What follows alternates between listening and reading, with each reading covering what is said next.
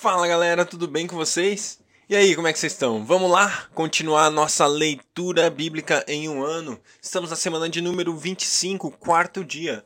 E hoje nós vamos ler 1 Crônicas 5, 1 Crônicas 6 e também Efésios capítulo 4. Deus, obrigado por mais um dia de vida, obrigado pelo seu amor constante em nossas vidas. Deus, nós queremos render nossos corações aos teus pés no dia de hoje. Deus, pedimos que o Senhor quebrante o nosso coração, Pai. Transforma, Deus, as pedras que há nos nossos corações em coração de carne, um coração rendido, um coração é, de fácil obediência ao Senhor, Pai. Um coração que escolhe a obediência, um coração que escolhe te seguir, Pai. Transforma essas vidas nesse tempo de leitura. Fala conosco, Pai. Quebranta nossos corações para que a gente seja mais e mais parecido com o Senhor. Em nome de Jesus. Amém. Glória a Deus. Vamos lá, vamos lá, vamos começar então quarto dia da semana 25 com 1 Crônicas, capítulo 5. Estes são os filhos de Ruben, o filho mais velho de Israel. De fato, ele era o mais velho, mas pode ter mas por ter desonrado o leito de seu pai, seus direitos de filho mais velho foram dados aos filhos de José, filho de Israel, de modo que não foi alistado nos registros genealógicos como primeiro filho. Embora Judá tenha sido o mais poderoso de seus irmãos e dele tenha vindo um líder, os direitos do filho mais velho foram dados a José. Os filhos de Ruben, filho mais velho de Israel, foram Enoque, Palu, Esrom e Carme. Estes foram os descendentes de Joel, seu filho Semaías, pai de Golgi, que foi pai de Simei, pai de Mica, que foi o pai de Reaías, pai de Baal, que foi o pai de Beera, que a quem Tiglat-Pileser, rei da Assíria, levou para o exílio. Beera era um líder da tribo de Ruben. Estes foram os parentes dele de acordo com seus clãs alistados conforme seu registro genealógico. Jeiel, o chefe, Zacarias e Belá, filho de Azaz, neto de Sema e bisneto de Joel. Estes foram viver na região que vai desde o Aroer até o monte Nebo e Baal-Meon. A leste ocuparam a terra que vai até o deserto, que se estende na direção do rio Eufrates, pois seus rebanhos tinham aumentado muito em Gileade. Durante o reinado de Saul, eles entraram em guerra contra os agarenos e os derrotaram, passando a ocupar o acampamento deles por toda a região a leste de Gileade. Ao lado da tribo de Ruben ficou a tribo de Gade, desde a região de Bazã até Salcá. Joel foi o primeiro chefe de clãs em Bazã, Safã o segundo. Os outros foram Janai e Safate. Estes foram os parentes dele, deles por famílias: Micael, Mesulão, Seba, Jorai, Jacã, Zia e Eber. Eram sete ao todo. Eles foram esses foram os descendentes de Abiail, filho de Uri, neto de Jaroa, bisneto de Gileade e trineto de Micael, que foi filho de Gezi, Gezizai, neto de Jaado e bisneto de Bus. Aí, filho de Abdiel e neto de Guni, foi o chefe dessas famílias. A tribo de Gad habitou em Gileade, em Bazã e seus povoados, e em toda a extensão das terras de pastagens de Saron. Todos estes entraram nos registros genealógicos durante os reinados de Jotão, rei de Judá, e de Jeroboão, rei de Israel, as tribos de Ruben e Gad e a metade da tribo de Manassés tinham juntas 44.760 homens de combate, capazes de empunhar escudo e espada, de usar o arco e treinados para a guerra. Eles entraram em guerra contra os agarenos e seus aliados, Getur, Nafis e Nodab. Durante a batalha, clamaram a Deus que os ajudou, entregando os agarenos e todos os seus aliados nas suas mãos. Deus os atendeu porque confiaram nele. Tomaram os agarenos o rebanho, tomaram dos agarenos o rebanho de cinquenta mil camelos, duzentas e cinquenta mil ovelhas e dois mil jumentos. Também fizeram cem mil prisioneiros. E muitos foram os inimigos mortos, pois a batalha era de Deus eles ocuparam aquela terra até a época do exílio. A metade da tribo de Manassés era numerosa e se estabeleceu na região que vai de Bazã a Baal-Hermon, isto é, até, o, até Semir, o monte Hebron. Estes foram os chefes das famílias dessa tribo: Éfer, Izi, Eliel, Asriel, Jeremias, Odavias e Jadiel. Eram soldados valentes, homens famosos e chefes das famílias, mas foram infiéis para com Deus dos seus antepassados e se prostituíram seguindo os deuses dos povos que Deus tinha destruído diante deles. Por isso, o Deus de Israel incitou Pul, que é Tiglat-Pileser, rei da Assíria, a levar as tribos de Ruben e de Gade e a metade da tribo de Manassés para Ala, Abor, Ara e para o rio Gozã, onde estão até hoje. 1 Crônicas capítulo 6 Estes foram os filhos de Levi, Gerson, Coate e Merari. Estes foram os filhos de Coate, Anrão, Izar, Hebron e Uziel.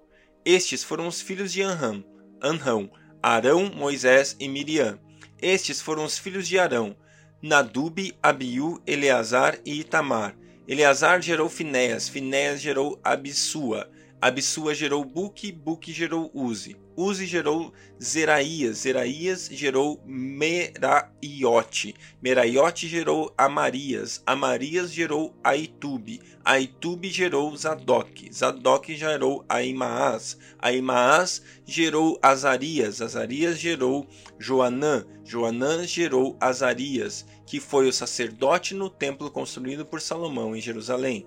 Azarias gerou Amarias, Amarias gerou Aitube, Aitube gerou Zadok, Zadok gerou Salum, Salum gerou Ilquias, Ilquias gerou Azarias, Azarias gerou Seraías e Seraías gerou Jeozadak. Jeozadak foi levado prisioneiro quando o Senhor enviou Judá e Jerusalém para o exílio por meio de Nabucodonosor.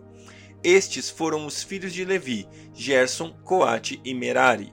Estes foram os nomes dos filhos de Gerson, Libni e Simei. Estes foram os filhos de Coate, Anrão, Issar, Hebron e Uziel. Estes foram os filhos de Merari, Mali e Muzi. Estes são os clãs dos levitas alistados de acordo com seus antepassados. De Gerson, seu filho Libni, que foi o pai de Jaate, pai de Zima, que foi o pai de Joá, pai de Idô, pai de Zerá, que foi o pai de Zeaterai de Coate, seu filho Aminadab, pai de Corá, que foi o pai de Assir, pai de Eucana, pai de Ebiasaf, que foi o pai de Assir, pai de Taate, pai de Uriel, pai de Uzias, que foi o pai de Saul. De Eucana, Amassai, Aimote e Eucana, pai de Zofai, pai de Naate, que foi o pai de Eliadab, Eliabe, pai de Jeroão, pai de Eucana, que foi o pai de Samuel. De Samuel, Joel, o mais velho, e Abias, o segundo. De Merari, Mali, pai de Libni, pai de Simei, que foi o pai de Uzá, pai de Simeia, pai de Agias, que foi o pai de Asaías. Estes são os homens a quem Davi encarregou de dirigir os cânticos no templo do Senhor depois que a arca foi levada para lá. Eles ministraram louvor diante do tabernáculo da tenda do encontro até quando Salomão construiu o templo do Senhor em Jerusalém. Eles exerciam suas funções de acordo com as normas estabelecidas. Estes são os que ministravam junto com seus filhos entre os coatitas.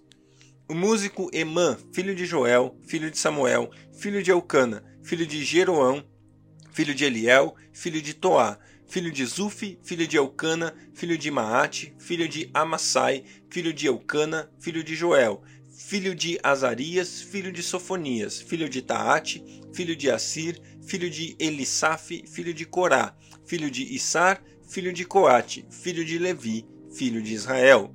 À direita de Emã ficava seu parente Asaf, ou Asaf, filho de Berequias, filho de Simeia, filho de Micael, filho de Baaseias, filho de Malquias, filho de Etni, filho de Zerá, filho de Adaías, filho de Etã, filho de Zima, filho de Simei, filho de Jaate, filho de Gerson, filho de Levi. Eles, entre os Meraritas, à esquerda de Emã, parente dos Meranitas, ficava Etã, filho de Quise, filho de Abdi, filho de Maluque, filho de Asabias, filho de Amazias, filho de Uquias, filho de Anzi, filho de Bani, filho de Semer, filho de Mali, filho de Musi, filho de Merari, filho de Levi. Seus parentes, os outros levitas, foram encarregados de cuidar de todo o serviço do tabernáculo, o templo de Deus, mas eram Arão e seus descendentes que cuidavam dos sacrifícios no altar do holocausto, das ofertas no altar de incenso e de todo o serviço no lugar santíssimo, como também os sacrifícios de propiciação por Israel, conforme tudo que Moisés, servo de Deus, tinha ordenado. Estes foram os descendentes de Arão, seu filho Eleazar, pai de Finéias, que foi o pai de Absua, pai de Buque, pai de Uzi, que foi pai de Zeraías, pai de Meraiote, pai de Amarias, que foi o pai de Aitube, que foi pai de Zadok, pai de Aimaas. Essas foram as cidades e as regiões dadas aos levitas para nelas habitarem entre os descendentes de Arã. O clã coatita foi sorteado primeiro. Foi-lhe dado Hebron em Judá, com suas pastagens ao redor, mas os campos e os povoados em torno da cidade foram dados a Caleb, filho de Jefoné. Assim, os descendentes de Arão receberam Hebron, cidade de refúgio, e Libna, Jatir, Estemoa, Ilém, Debir, Assã, Jutá e Bet-Semes como suas perspectivas, com suas respectivas pastagens. E da tribo de Benjamim receberam Gibeão, Geba, Alemete e Anatote, com suas respectivas pastagens. Ao todo, 13 cidades foram distribuídas entre seus clãs. Para os demais descendentes de Coate foram sorteadas dez cidades pertencentes aos clãs da metade da tribo de Manassés. Para os descendentes de Gerson, clã por clã, foram sorteadas treze cidades das tribos de Issacar, de Aser e de Naphtali, e da metade da tribo de Manassés que fica em Bazã. Para os descendentes de Merari, clã por clã, foram sorteadas doze cidades das tribos de Ruben, de Gade e de Zebulon. Assim, os israelitas deram aos levitas essas cidades com suas respectivas pastagens. As cidades anteriormente mencionadas dos territórios de Judá, de Simeão e de Benjamim também lhes foram dadas por sorteio. Alguns dos clãs coatitas receberam as seguintes cidades no território da tribo de Efraim: Siquém, cidade de refúgio dos montes de Efraim, e Gesser, e Jaquimeão, Bet-Oron, Aijalon e Gat-Rimon, com suas respectivas pastagens. E da metade da tribo de Manassés, o restante dos clãs coatitas recebeu Aner e Bileã, com suas respectivas pastagens. Os gersonitas receberam as seguintes cidades: do clã da metade da tribo de Manassés, Golã e Bazã, em, em, e também Asterote com suas respectivas pastagens. Da tribo de Issacar, Quedes, Daberate, Ramote e Anem com suas respectivas pastagens. Da tribo de Aser, Massal, Abdon, Ucoque e Reobe com suas respectivas pastagens. E da tribo de Naphtali, Quedes na Galileia, Amon e Kiriat Kiriataim, com suas respectivas pastagens.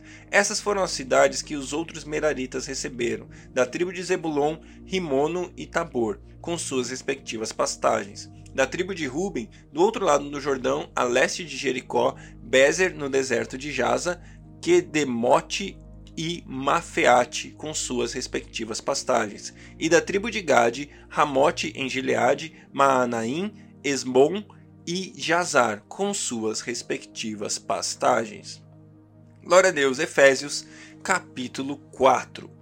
Como prisioneiro do Senhor, rogo-lhes que vivam de maneira digna da vocação que receberam. Sejam completamente humildes e dóceis e sejam pacientes, suportando uns aos outros com amor. Façam todo esforço para conservar a unidade do espírito pelo vínculo da paz. Há um só corpo e um só espírito, assim como a esperança para a qual vocês foram chamados é uma só. Há um só Senhor, uma só fé, um só batismo, um só Deus e Pai de todos, que é sobre todos, por meio de todos e em todos. E a cada um de nós foi concedida a graça, conforme a medida repartida por Cristo.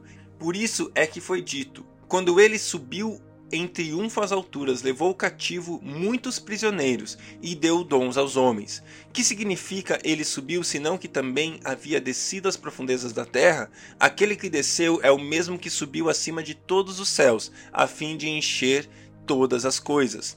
Ele designou alguns para apóstolos, outros para profetas, outros para evangelistas e outros para pastores e mestres, com o fim de preparar os santos para a obra do ministério, para que o corpo de Cristo seja edificado até que todos alcancemos a unidade da fé e do conhecimento do Filho de Deus e cheguemos à maturidade, atingindo a medida da plenitude de Cristo. O propósito é que não sejamos mais como crianças, levados de um lado para o outro pelas ondas, nem jogados para cá e para lá por todo o vento de doutrina e pela astúcia e esperteza de homens que induzem ao erro. Antes, seguindo a verdade em amor, cresçamos em tudo naquele que é a cabeça, Cristo. Dele todo o corpo ajustado e unido pelo auxílio de todas as juntas cresce e edifica-se a si mesmo em amor, na medida em que cada parte realiza sua função. Assim eu digo a vocês e no Senhor insisto, que não vivam mais como os gentios, que vivem na inutilidade dos seus pensamentos. Estes, eles são obscurecidos no entendimento e separados da vida de Deus por causa da ignorância em que estão devido ao endurecimento do seu coração. Tendo perdido toda a sensibilidade, eles se entregaram à depravação, cometendo com avidez toda a espécie de impureza. Todavia, não foi isso que vocês aprenderam com Cristo. De fato, vocês ouviram falar dele e nele foram ensinados de acordo com a verdade que está em Jesus.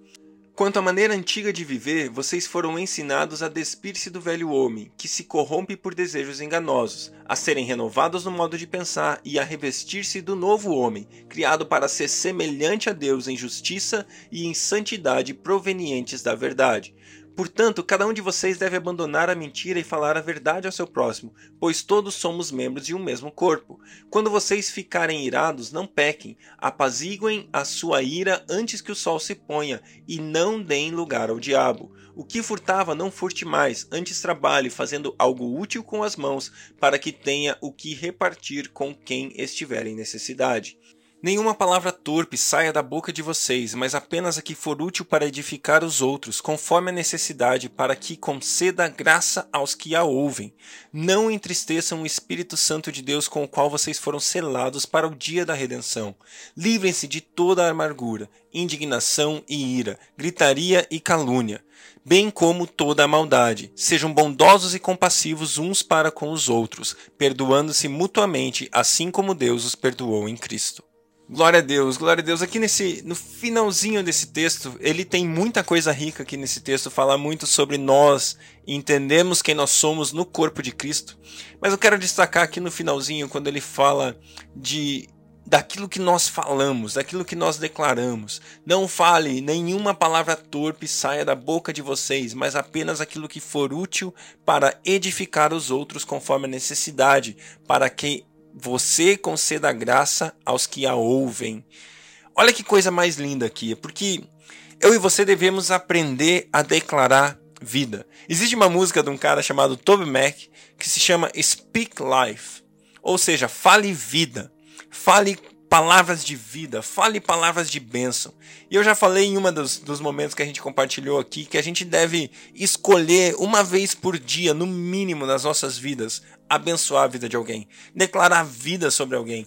A gente anda por um mundo totalmente quebrado. Nós vamos à esquina e a gente encontra alguém mal, a gente encontra alguém quebrado, a gente encontra alguém que precisa de uma palavra de vida.